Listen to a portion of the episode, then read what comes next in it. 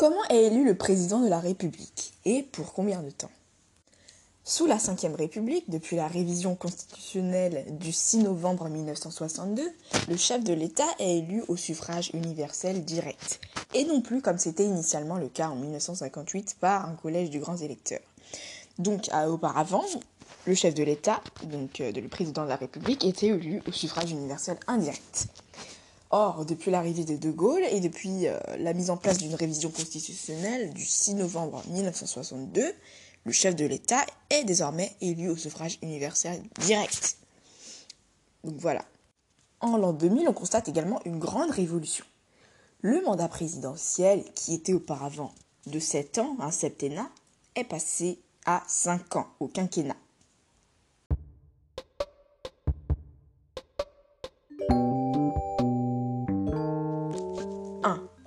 Une élection au suffrage universel direct.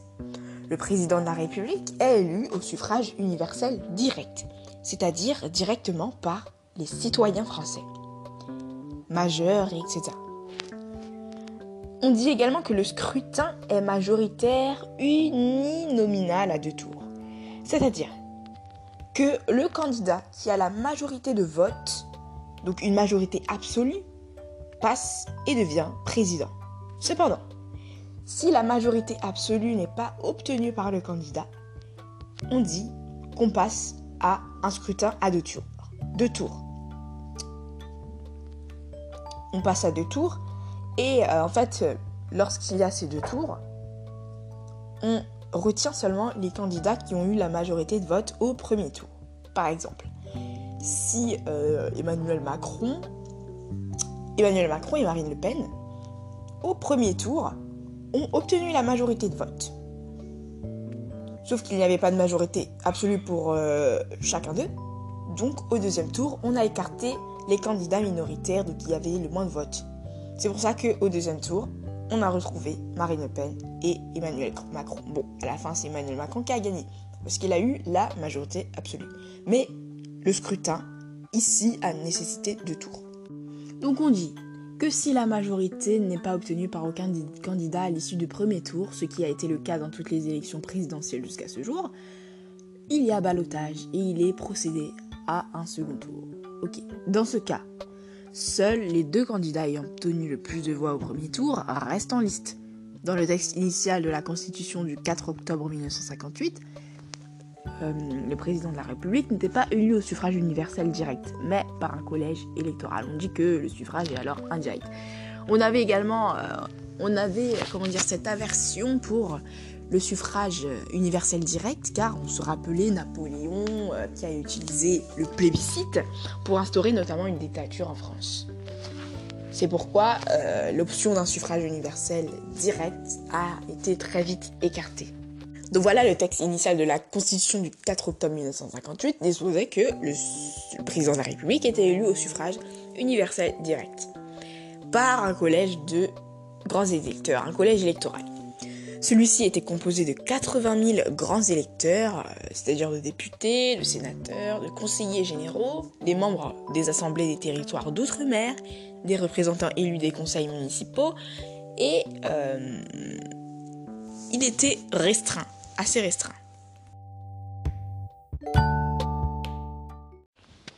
Ce qui a marqué un tournant dans le mode de désignation du président de la République, c'est la révision constitutionnelle du 6 novembre 1962.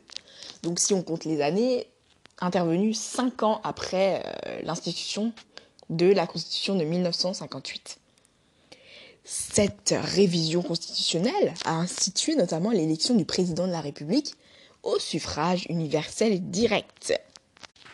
Finalement, les Français, ayant passé outre le souvenir désastreux du plébiscite napoléonien, ont accepté la réforme par référendum, par vote, avec 60%, 62% pardon, de oui.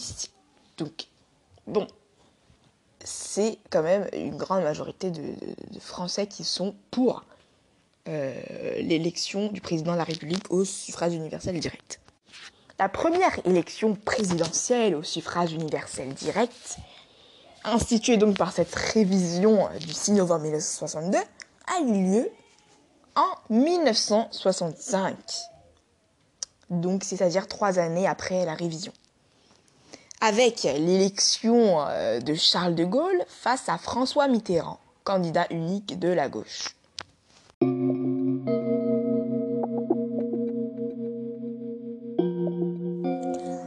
Consécration du quinquennat, le mandat de 5 ans. Le président de la République est élu pour un mandat de 5 ans, quinquennat. Un mandat qui est renouvelable qu'une seule fois.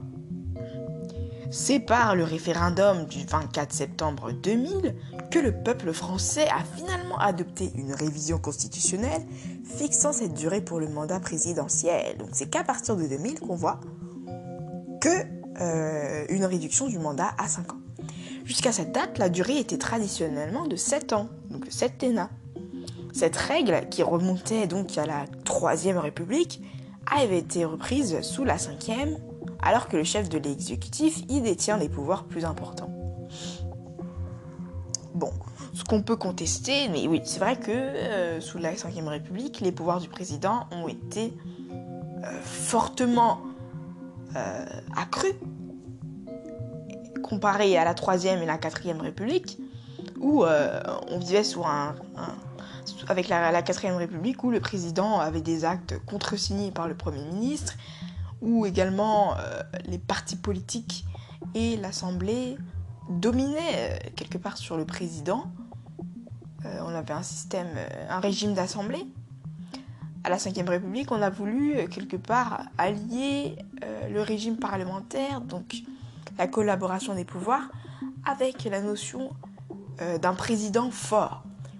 Donc c'est comme, on va dire, ce n'est ni un régime présidentiel où, là, où, il, y a, où euh, une séparation stricte des pouvoirs, donc pouvoir législatif au Parlement, pouvoir exécutif euh, au président, avec une séparation stricte des pouvoirs, aucune collaboration. Le problème, c'est que ça pouvait, quelque part, euh, bloquer, bloquer le gouvernement bloquait euh, le régime en place, puisqu'il n'y avait pas vraiment de collaboration. C'était trop hétérogène.